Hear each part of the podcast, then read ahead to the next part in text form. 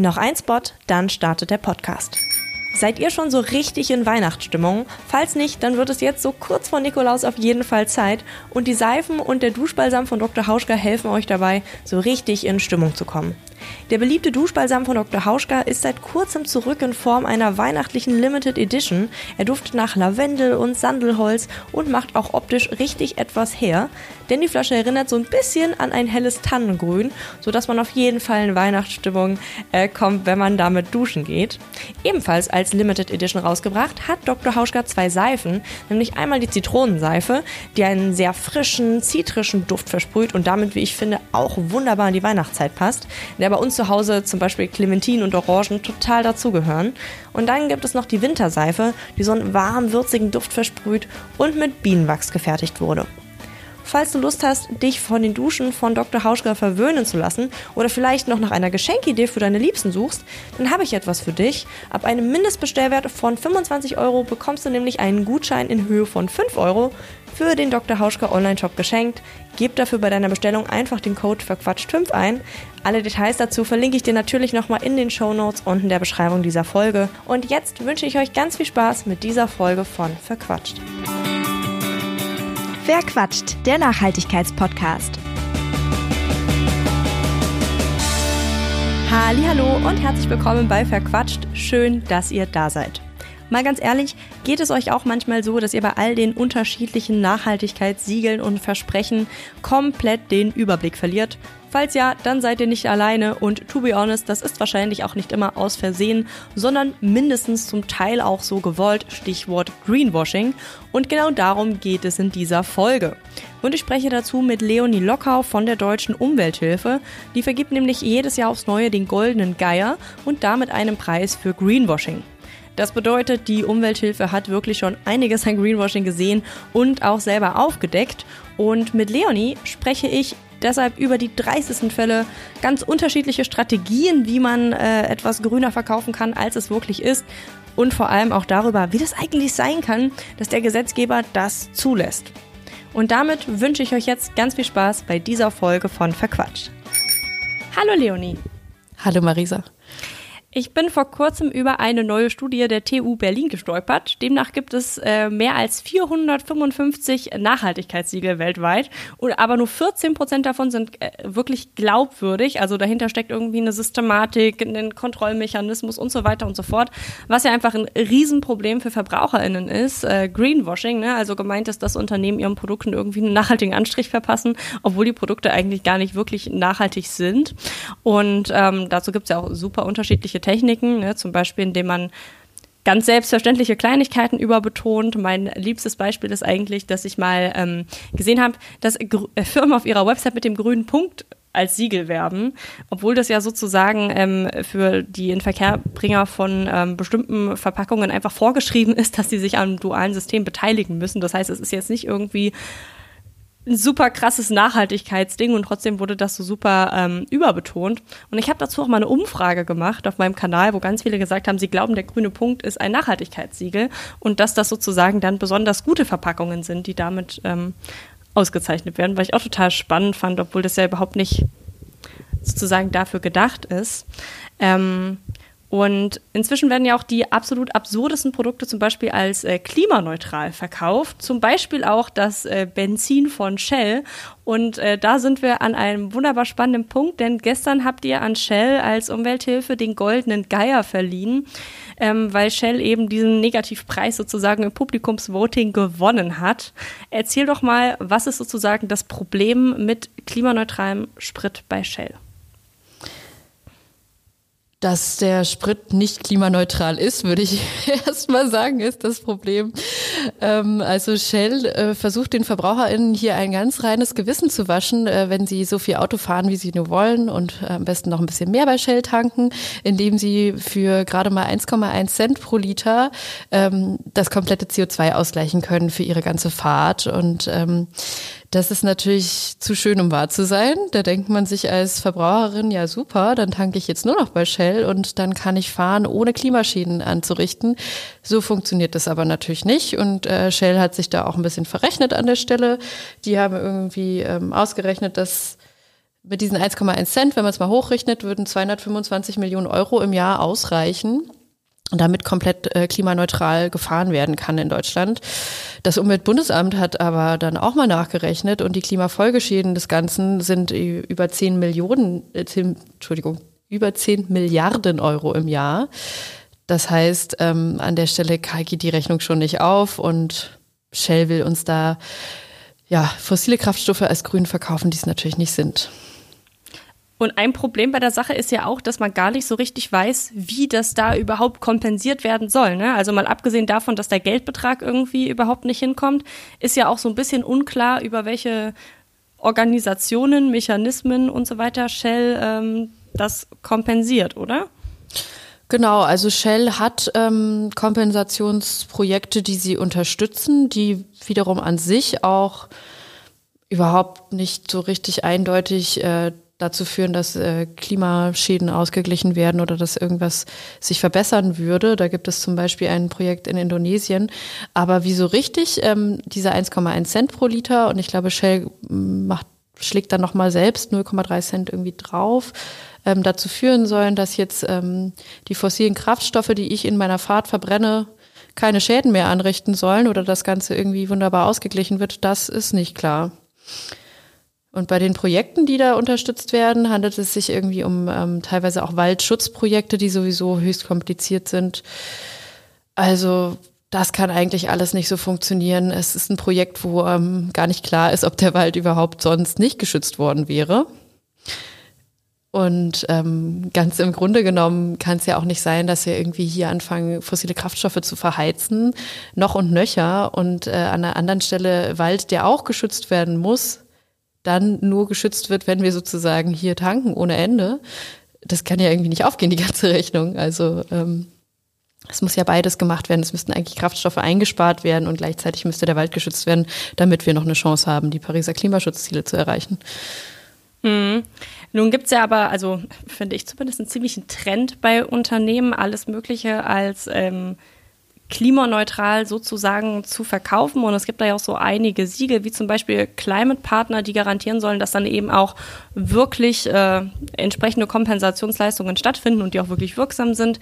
Kann ich mich da auf solche Siegel verlassen oder muss man selbst da sagen, ah, okay, äh, eigentlich, das ist einfach nicht durchdacht an der Stelle? Also das ist so undurchsichtig alles. Ähm, diese Siegel, die da verliehen werden, die Zertifizierer, ist es gar nicht richtig, so, so, richtig klar, nach welchen ähm, Kriterien die eigentlich vorgehen. Es sind total unterschiedliche Projekte. Also es gibt so Waldschutzprojekte, Wiederaufforstungsprojekte, dann gibt es irgendwelche Windkraftprojekte. Also wirklich äh, alles Mögliche durch die Bank weg. Ähm, wenn man sich die genauer anschaut, was wir angefangen haben mit unserer Expertin zusammen, die auch vor Ort sich tatsächlich die Projekte richtig anguckt, dann ergibt es oft gar keinen Sinn mehr, was da behauptet wird. Und ähm, die Frage ist auch, wie kann der Zertifizierer das überhaupt leisten, diese ganzen Projekte die ganze Zeit zu beobachten und zu verfolgen? Zum Beispiel bei Waldschutz- und Wiederaufforstungsprojekten ist es ja auch so, dass erst nach ähm, eigentlich, also eigentlich müssten diese Projekte über Jahre und Jahrhunderte hinweg laufen, damit die ganzen Emissionen, die damit ausgeglichen werden sollen, ähm, wirklich ausgeglichen werden. Das funktioniert einfach alles nicht so. Und dann ähm, gibt es auch, äh, kam, glaube ich, letzte Woche ein sehr interessanter Artikel in der Zeit. Ich weiß nicht, ob du ihn gelesen hast. Der hieß, glaube ich, ein Strauß voller leerer Versprechen. Ich äh, möchte an der Stelle meine Leseempfehlung aussprechen. Ähm, da hat sich nämlich äh, ein Investigativteam von der Zeit gedacht, wir gucken uns diese Siegel mal an und so ein ähm, Fake-Blumengeschäft gegründet und angefangen, seine Kompensationen aus, äh, seine Emissionen auszugleichen. und dabei kommen ziemlich witzige Sachen raus. Also äh, was am Ende eigentlich an den Zertifizierer geht, das ist ziemlich viel. Und was letztlich ähm, der Blumenstrauß ähm, quasi äh, was es kostet, diesen Blumenstrauß, der meistens von ziemlich weit herkommt, auszugleichen. Und das ist dann wieder fast gar nichts. Also wenn man sich diese Rechnungen anguckt, die sind wirklich mit einem offenen Mund nur zu betrachten, das kann so nicht gehen. Das muss auch jeder verstehen. Wow, da ähm, ja, ist man schon fast wieder schockiert und denkt sich, wie kann in einem so ultra regulierten Staat wie Deutschland so etwas passieren? Aber darauf Ach. kommen wir äh, später noch ein bisschen. Ich würde gerne noch mal kurz zum Goldenen Geier zurückkommen. Shell hat jetzt zwar gewonnen, aber es gab ja noch andere Unternehmen, die wegen ähm, ja, sehr spannenden äh, Strategien, sag ich mal, sozusagen in die Endabstimmung gekommen sind. Was für andere ja, Greenwashing-Muster konnte man da erkennen? Also die Unternehmen, die wir außer Shell nominiert hatten, ähm, waren Edeka für ihre sogenannte Mehrwegtüte. Das ist wirklich auch ein lustiges Beispiel, denn diese Mehrwegtüte, die ähm, es gab ja das äh, Verbot von ähm, Plastiktüten. Dieses Verbot ist aber wieder in einem so überregulierten Staat wie Deutschland natürlich auf eine ganz bestimmte Millimeterdicke oder noch kleiner Mikrometerdicke, glaube ich, ähm, von Tüten ausgestellt worden. Und dann hat sich Edeka gedacht, ach na ja, dann machen wir einfach ähm, diese Tüte um ein paar Mikrometer dicker und verkaufen sie als Mehrwegtüte. also, das ist wirklich auch genial. also genial bescheuert. Ähm, ja, natürlich es ist unfassbar. Die, es ist einfach oder? unfassbar. natürlich werden diese Tüten dann nicht weiterverwendet. Also es hat ja jetzt nicht jeder irgendwie auf einmal 20 von diesen Edeka in Anführungsstrichen Mehrwegtüten zu Hause rumliegen, die er nie wieder wegschmeißt, weil die ein paar Mikrometer dicker sind, was natürlich der Verbraucher auch sofort merkt, wenn er die mit nach Hause nimmt. Also es ist totaler Quatsch. Ähm, genau, solche Beispiele gibt's noch. Du hattest ja auch gerade vorhin angekündigt, dass es so unterschiedliche Wege gibt, um sich irgendwie grün zu schummeln. Das ist einer davon. Dann ähm, Lufthansa für ihre CO2-neutralen Flüge, wo man sich natürlich äh, auch schon denken kann, da stimmt doch irgendwas nicht, wenn ich mich in den Flieger setze und auf einmal bin ich danach irgendwie CO2-neutral ähm, in meinem, meiner Urlaubsdestination angekommen. Das sind natürlich irgendwie so Hoffnungen und Wünsche, mit denen die Unternehmen da spielen, ähm, die die VerbraucherInnen haben, weil ich möchte natürlich gerne irgendwie weiterhin ähm, in mein Lieblingsreiseziel fliegen können, ohne dabei irgendwie dieses schlechte Gewissen zu haben, dass ich jetzt gerade was tue, was irgendwie die Klimakatastrophe vielleicht verstärkt. Und das wird schamlos ausgenutzt, um Werbung damit zu machen. Einfach Versprechen zu geben, dass ähm, man weiter so leben kann, wie man jetzt gelebt hat und noch ein bisschen drüber und trotzdem ein grünes Gewissen haben kann. Dann gibt es die Einweg-Plastikflaschen von Volvic, die uns als äh, grün angekündigt werden, die dann gerne in so einem Träger noch sind. Also die sind nicht nur in Einwegplastik, wird das Wasser verpackt, was ich trinken soll, sondern ähm, das wird dann auch noch in so einen Träger eingeschweißt, der auch nochmal aus Plastik ist. Also hier kann auch was hinten und vorne nicht stimmen. Der Kreislauf klingt für mich nicht geschlossen. ähm, dann gibt es von McDonald's die Better M-Kampagne. McDonald's ist auf jeden Fall auch eher was, was wir mit Vermüllung, glaube ich, in Verbindung bringen, als ähm, mit äh, grüner, nachhaltiger Weise sein Essen zu konsumieren. Und ähm, zum Schluss den ähm, Lebensmittelversender, würde ich mal sagen, HelloFresh. Ähm, ich weiß nicht, ob du die kennst. Die verschicken so, genau, die verschicken so ready-made Mahlzeiten, die man dann zu Hause irgendwie nur noch zusammenschmeißen muss, wo aber sogar, glaube ich, Salz und Pfeffer in so Mini-Tütchen abgepackt sind. Also wir haben das dann hierher ähm, bestellt mal, um es zu testen selber und auch zu gucken, ob das ein geeigneter Kandidat für den Goldenen Geier wirklich ist, weil wir kriegen ja ganz viele Einsendungen davor und gucken uns die alle ganz genau an. Und dachten wirklich, wir fallen hinten vom Stuhl. Also das ist so viel Verpackung, das ist wirklich unglaublich.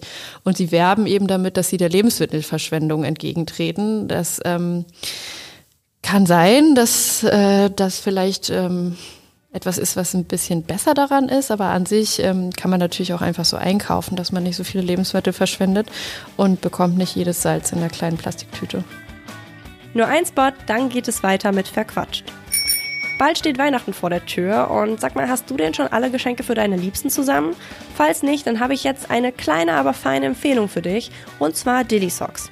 Das sind Socken, die einen mit ihren einfach unfassbar coolen, bunten Designs sofort einem Lachen auf die Lippen zaubern und dabei auch noch fair und nachhaltig produziert werden. Ob für Kinder oder Erwachsene, bei Dilly Socks wird garantiert jeder und jede fündig. Was ich richtig cool finde, ist, dass bei Dilly auch Socken, die nicht verkauft werden, nicht einfach irgendwie Müll landen oder so, sondern das Team hat sich etwas richtig Niedliches einfallen lassen, nämlich die Dilly Affen. Ja, ihr habt richtig gehört, aus den Designs der Vorsaison werden kleine Kuschelaffen genäht und wenn Podcast Fernsehen wäre, dann würde ich euch jetzt ganz garantiert einen in die Kamera halten. Die sind wirklich total putzig und ebenfalls eine super schöne, individuelle und nachhaltige Geschenkidee für Weihnachten. Falls du also Lust hast, deine Liebsten zu Weihnachten mit Dilly Socks zu beschenken, dann nutzt dafür doch gerne meinen Code Verquatscht. Damit sparst du 15% auf deine Bestellung. Alle Details dazu findest du in der Beschreibung dieser Folge und auch in den Show Notes. Und jetzt wünsche ich dir ganz viel Spaß mit Verquatscht. Ich fand das äh, Bild, das kann man sich ja auch online sicherlich noch angucken, was ihr da von diesem Berg an Verpackungen, der bei HelloFresh zusammengekommen ist, geschossen habt. Ähm, sehr, sehr zum Nachdenken anregend, äh, weil das wirklich un unfassbar viel war. Ähm, insofern, ja, Empfehlung, guckt euch das mal an. Ich verlinke euch das. es ist äh, auf jeden Fall total krass.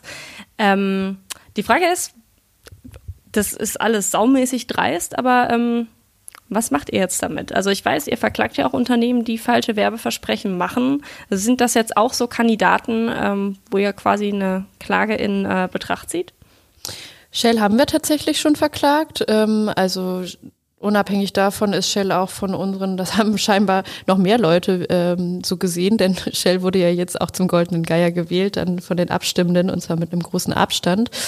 Da hatten wir aber tatsächlich vorher auch schon die Klage eingereicht, auch gegen das klimaneutrale Tanken, was einfach totaler Schwachsinn ist, wenn ich es mal so salopp da sagen darf.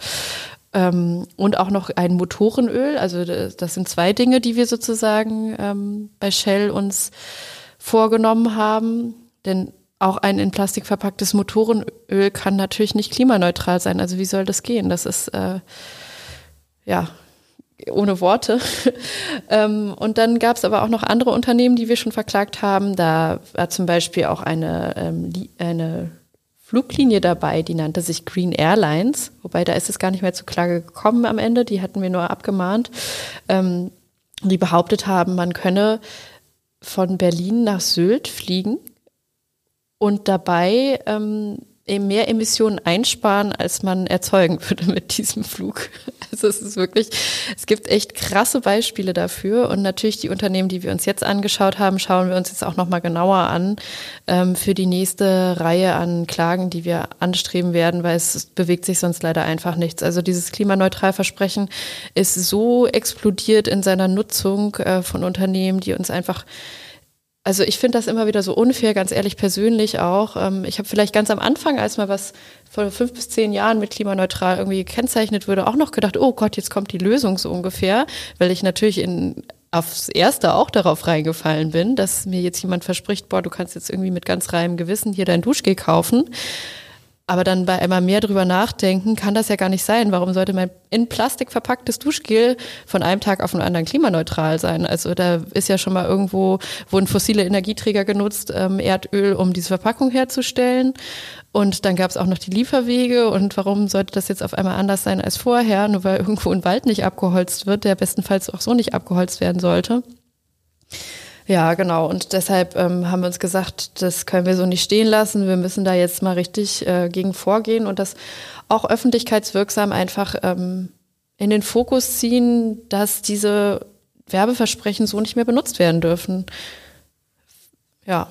Und deshalb, klar, die Unternehmen, die wir jetzt beim Goldenen Geier ausgezeichnet äh, haben, bis auf Shell, die wir schon verklagt haben, haben wir natürlich auch auf dem Schirm für unsere Klagen. Wie lief es denn bisher mit den Klagen? Zu welchen Ergebnissen haben die geführt? Also, ähm, wie gesagt, ich glaube, Green Airlines wurde, da möchte ich jetzt nichts Falsches erzählen, aber sogar ähm, so eingestellt, dass diese Flüge nicht mehr angeboten werden, beziehungsweise nicht mehr in der Form angeboten werden, wie sie vorher angeboten wurden. Dann gab es eine Mother Nature App, die einem zu einem grünen Gewissen verhelfen sollte. Äh, die wurde eingestellt, unserer Kenntnis nach, oder wir finden sie zumindest nicht mehr in der Form ähm, im Internet. Und ähm, dann gab es Unternehmen, die wir leider auch wirklich äh, verklagen mussten wie zum Beispiel DM ähm, und Bayersdorf. Und dann gibt es noch Rossmann, mit denen wir derzeit ähm, in Gesprächen sind, ähm, die eigentlich sich relativ offen auf unsere Abmahnung ähm, geäußert haben und ja, da sehr interessiert auch dran sind, dass ähm, sich vielleicht bei ihnen wirklich was ändert. Bei Rossmann ähm, ist genau wie bei den anderen Unternehmen äh, mit dem klimaneutral Versprechen geworden, also sie werben mit dem klimaneutral Versprechen, aber ihre Kompensationsprojekte sind irgendwie äh, undurchsichtig und ähm, teilweise auch nicht dazu geeignet, überhaupt äh, zu kompensieren, also die CO2-Emissionen zu kompensieren. Und ähm, sie haben außerdem ihre ihre Produkte nicht so gekennzeichnet, dass die Verbraucherin oder der Verbraucher überhaupt erkennen kann, warum das Ganze jetzt klimaneutral sein soll. Also selbst wenn es so sein sollte, das ist ja auch das, was, worauf wir immer wieder hinweisen, wird so gekennzeichnet, dass es total undurchsichtig ist für den normalen Menschen, der jetzt einfach nur im Supermarkt sich denkt, okay, da steht klimaneutral drauf, naja, dann gucke ich mal einmal mehr drauf, was ist denn daran klimaneutral und dann findet man einfach gar nichts dazu. Das ist ja auch schon total blöd. Hm. Da kann man sich auf jeden Fall halt als äh, Verbraucherin, als Verbraucher keine äh, fundierte eigene Meinung bilden. Ne? Das ist halt so das äh, so ist es. Grundproblem eigentlich. Ne? Ich muss ehrlich sagen, das habe ich ja schon am Anfang so ein bisschen angedeutet, ich bin immer so ein bisschen schockiert darüber, was in unserem sehr regulierten Deutschland alles möglich ist. Ne? Also dürfen ja eigentlich ist ja auch vieles verboten und Unternehmen dürfen ja eigentlich auch nur mit bestimmten Dingen werben und es gibt ja eigentlich auch einiges an Regeln zu dem Thema, aber offensichtlich äh, gibt es ja doch noch ziemlich viel Spielraum. Woran liegt das? Was ist da sozusagen nicht reguliert? Wo bräuchte es vielleicht mal eine Regel? Also ich denke, erstmal ist der Begriff klimaneutral einfach nicht bei uns reguliert. Ich glaube, es gibt äh, schon Länder, in denen das anders ist. Ähm, der ist bei uns nicht richtig definiert oder dann in, im nächsten Schritt reguliert worden.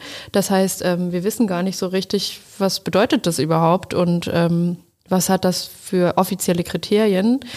Und da fängt es eben schon an. Und dass das nicht äh, längst mal der Fall ist, leider liegt sowas oft auch daran, dass ähm, natürlich die Industrie diese Werbeversprechen gerne nutzt und die Industrie einen nicht wegzuschweigenden Einfluss bei uns auf die Politik hat. Ich glaube, da brauchen wir uns nichts vormachen. Und ähm, deshalb Dinge, die eigentlich längst klar sein müssten, eben auf die lange Bank geschoben werden. Und genauso ist es, glaube ich, bei, leider bei diesem Klimaneutralversprechen auch. Und hier gibt es auch keine offiziellen Kontrollstellen. Also wir wissen überhaupt nicht, was die Zertifizierer machen. Das habe ich, glaube ich, am Anfang auch schon mal erwähnt. Es gibt keine offiziellen Kriterien. Es gibt gewisse internationale Standards, die so, sozusagen eingehalten werden, wie diesen Gold-Standard und äh, Vera.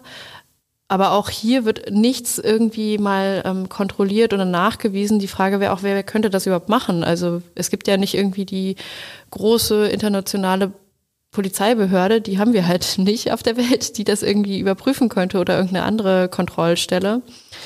Ja, und so läuft das einfach weiter die ganze Zeit. Als, also mal, mal ganz blöd gefragt sozusagen, wie definiert ihr als Umwelthilfe denn ein Produkt, was wirklich klimaneutral wäre? Mm, ich, also wenn wir zum Beispiel gefragt werden, ob wir klimaneutral sind, dann sagen wir immer nein, weil das gar nicht funktionieren kann. Ähm, es müssten ja erstmal in erster Linie alle Emissionen, die auf den äh, Produktionswegen entstehen, ausgeglichen werden. Also, nee, Entschuldigung, nicht ausgeglichen werden. Es müssten erstmal alle Emissionen, die auf den Produktionswegen entstehen, ähm, verhindert werden. Alle unnötigen. Das sind diese Scope 1 und 2 Emissionen. Das heißt, ähm, wenn ich jetzt ein Produkt habe, was in Plastik verpackt habe, müsste ich ja schon mal in erster Linie gucken, wie kann ich das in Mehrweg verpacken. Das wäre jetzt so der einfachste Ansatz. Ähm, und wenn das schon nicht irgendwie in Mehrweg verpackt ist, dann wüsste ich schon nicht, ob das Produkt irgendwie überhaupt klimaneutral sein kann, um ehrlich zu sein. Ähm, und so würden wir vorschlagen, jetzt nicht unbedingt diesen Begriff der Klimaneutralität für Produkte zum Beispiel zu verwenden, weil wie soll das überhaupt richtig gehen oder für ganze Unternehmen, sondern natürlich wollen wir das Unternehmen und Organisationen ähm, gute Pro Projekte unterstützen, zum Beispiel Moorschutzprojekte, die dann irgendwie wieder für natürliche CO2-Senken sorgen und so weiter. Ähm, aber nicht damit werben, dass sie deshalb klimaneutral sind, sondern vielleicht können sie einfach sagen, wir unterstützen hier total das super Projekt, können dann natürlich das auch an ihre VerbraucherInnen weitergeben, dass es was Schönes ist, was sie da machen und was, was der Klimakatastrophe vielleicht ein bisschen entgegenwirkt. Aber ähm, dieser Begriff der Klimaneutralität, der ist an sich so, pff, absurd. Also was ist denn überhaupt klimaneutral ähm, von sich aus? Es sind sehr wenige Dinge. Also ein Baum ist wahrscheinlich klimapositiv, aber auch nicht von Anfang an. Insofern, ja. Okay, also ihr findet sozusagen dieses ganze Konstrukt und dieses Werben damit sozusagen äh, grundsätzlich eigentlich sinnfrei, weil es ja de facto einfach nichts gibt, was wirklich klimaneutral in dem Sinne ist, weil überall eigentlich irgendwelche Emissionen entstehen. Ja, Okay. Das würde ich so sagen. Also Ja, das ist eigentlich was, was äh, für die Werbung gemacht wurde, würde ich jetzt mal behaupten. Es gibt auf jeden Fall viele Indizien, die dafür sprechen, würde ich sagen. ähm, was ich auch besonders krass finde, mal ganz losgelöst von diesem äh, Klimaneutralbegriff, das ist so ein bisschen das, was ich ja schon am Anfang äh, mit der Studie von der TU Berlin aussagen wollte. Es gibt unfassbar viele Nachhaltigkeitssiegel, von denen die wenigsten glaubwürdig sind. Viele haben sich irgendwelche Händler, Händler selber ausgedacht und sich verliehen. Äh, aber ich, heute, wenn man auf ja eigentlich fast jede Website, vor allen Dingen von irgendwelchen Kleidungsherstellern geht, merkt man, aha, es gibt einen Reiter Nachhaltigkeit und da sind dann irgendwelche oft selbst besiegelten, äh, ja, äh, super nachhaltigen äh, Produkte vertreten, die natürlich eigentlich überhaupt nichts mit Nachhaltigkeit zu tun haben, weil die irgendwie trotzdem zum Beispiel unter schwierigen Bedingungen produziert werden, wurden oder aus 100% Polyester bestehen und keine Ahnung, aber ähm, wird eben als nachhaltig beworben. Und das ist auch so ein Punkt, äh, wo ich mir immer die Frage stelle, Warum dürfen Unternehmen das? Eigentlich gilt ja vom Grundsatz her erstmal, dass man mit Werbung VerbraucherInnen nicht in die Irre führen darf, oder? Das stimmt auf jeden Fall total, aber diese Irreführung musst du ja erstmal nachweisen. Also erstmal kann ein Unternehmen am freien Markt ja machen, was es will. Ähm, und dann kann man natürlich gucken, ähm, liegt hier eine Irreführung vor? Also wir können das ähm, als Verbraucherschutzverband äh, dann auch zu klagen, wenn wir feststellen sollten, dass eine vorliegt, aber die müssen wir ja wiederum nachweisen. Und um die Irreführung nachzuweisen, müssen wir ja nachweisen, dass das Unternehmen vielleicht ähm, andere Emissionen hat, als es angegeben hat, oder ähm, dass das Unternehmen nicht wirklich nachhaltig oder nicht wirklich klimaneutral ist. Und diese ganze Beweisführungskette ist für uns als nicht in dem Unternehmen steckende natürlich schwierig. Und auch wenn dann Kompensationsprojekte dazu kommen, die irgendwo im Ausland meistens liegen, ähm, meistens auch, also oft auch sehr weit weg. Es gibt zum Beispiel auch Kompensationsprojekte irgendwo in China, wo wir dann wiederum überhaupt nicht wissen, wie wir die kontrollieren sollen. Aber liegt diese Nachweispflicht, weil wir ja diejenigen sind, die verklagen, erstmal bei uns. Und das ist die Problematik daran eigentlich, weil wir nachweisen, nachweisen müssten, das stimmt nicht oder äh, das kann nicht sein aus den und den Gründen. Und wenn wir diesen Erstnachweis nicht führen können, dann kommt das Unternehmen auch nicht weiter in eine Beweispflicht und kann halt mit diesem Siegel irgendwie weiterleben. Ähm, und die Siegel, die werden, die sind ja auch teilweise international, das heißt, die unterliegen auch wieder anderen Regelungen als ähm, wie sie hier in Deutschland haben und auch anderen Standards. Das heißt, ein Unternehmen kann natürlich irgendwie sich international irgendwie zertifizieren lassen, dann mit irgendeinem Projekt, was irgendwo ist. Und äh, da muss man erstmal dahinter steigen und diesen ganzen Ablasshandel irgendwie nachweisen, dass der nicht mit rechten Dingen zugehen kann. Und da versuchen wir ja gerade irgendwie einen Fuß in die Tür zu stellen und ähm, da mal anzufangen, dass das irgendwie so nicht gehen kann. Und dann kann es natürlich sein, dass ich, ähm, das wäre die meine große Hoffnung an der Stelle, dass sich aus den Klagen, die ja auch nicht nur von uns angestrengt werden und den öffentlichen Beobachtungen vielleicht irgendwann eine Regulierung ergibt des Ganzen. Das wäre das, was, das wäre für mich das große Ziel, was da drüber steht, irgendwie, äh, dass das irgendwann einfach nicht mehr funktionieren kann oder zumindest die VerbraucherInnen irgendwann so aufgeklärt sind, dass sie wissen, naja, wenn irgendwo klimaneutral draufsteht, dann bedeutet das sowieso eigentlich gar nichts, weil ähm, das leider immer noch nicht verboten wurde, aber eigentlich auch keinen wirklichen Inhalt hat. Hm. Welche Möglichkeit habe ich denn jetzt sozusagen als kleine Verbraucherin, wenn ich feststelle, okay, das Produkt ist doch nicht so äh, nachhaltig grün, keine Ahnung, ähm, wie gedacht, ich wurde hier, glaube ich, hinters Licht geführt? Also ich würde jetzt mal sagen, erstmal an die Deutsche Umwelthilfe melden, weil wir tatsächlich richtig viele sammeln gerade. Also dass äh, die Ideen, die kriegen wir ja nicht alle immer selber. Wir sind ja auch nur eine kleinere Organisation und sind auch darauf angewiesen, dass die Leute irgendwie mitwirken und sich ähm, aktiv dafür interessieren, dass Sachen eben besser werden und auch für den Verbraucherschutz. Und äh, deshalb kann man uns jederzeit einfach eine E-Mail schreiben, zum Beispiel an info.doh.de und ähm, dort dann eben sagen, hier an der Stelle fühle ich mich betrogen, könnt ihr dem mal bitte nachgehen. Und dann haben wir natürlich hier unsere Fachabteilung, die das Ganze sich ganz genau anschaut. Wir haben jetzt gerade wieder eine Liste mit 86 ähm, in Frage kommenden Unternehmen ähm, uns angeguckt und äh, die genau bewertet. Dann ordnen wir die für uns ein, haben da Kriterien entwickelt. Wir sind da schon relativ weit gekommen mittlerweile und gucken, ähm, okay, wem sollten wir jetzt wirklich mal nachgehen? Natürlich ist es so, dass irgendwie ganz kleine Unternehmen mit einer ganz kleinen Jahresbilanz bei uns anders gehandhabt werden. Ähm, als irgendwie das große Riesenunternehmen, so wie Shell, ähm, weil da ist der Ursprung des Übels, würde ich jetzt einfach mal so sagen. Und ähm, ja, deshalb würde ich aus meiner Position heraus sagen, schickt's an uns. Also wenn ihr euch irgendwie irgendwo Gedanken macht, ähm, so als kleine Einzelperson hat man, glaube ich, wenig Chancen, das Ganze so zu, ähm, zu, zu begreifen und so gut an die Informationen über die Kompensationsprojekte zu kommen, wie es jetzt eine Organisation machen kann, die sich das ähm, vorgenommen hat. Mhm. Lass uns zum Schluss vielleicht nochmal ähm, darauf schauen, was der Gesetzgeber tun sollte, tun muss, um eben in Zukunft äh, Greenwashing ein bisschen schwerer zu machen, weil im Endeffekt ist ja das Ziel eigentlich, dass sowas erst gar nicht äh, im Raum steht, weil es da eben gute Regeln für gibt, äh, was man irgendwie darf und äh, was man nicht darf. Was würdest du sagen, wäre da eine gute Maßnahme oder vielleicht ein gutes Gesetz?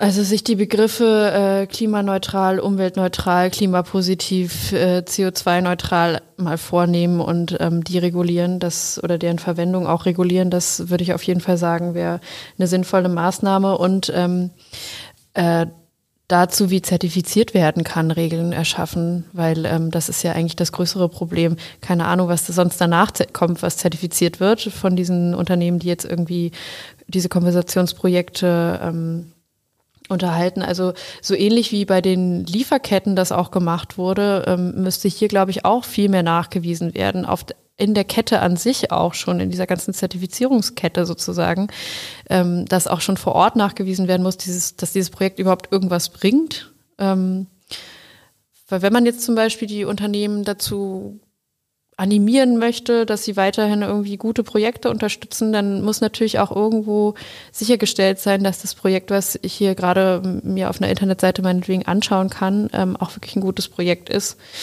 Und hier müsste, glaube ich, viel mehr eingegriffen werden.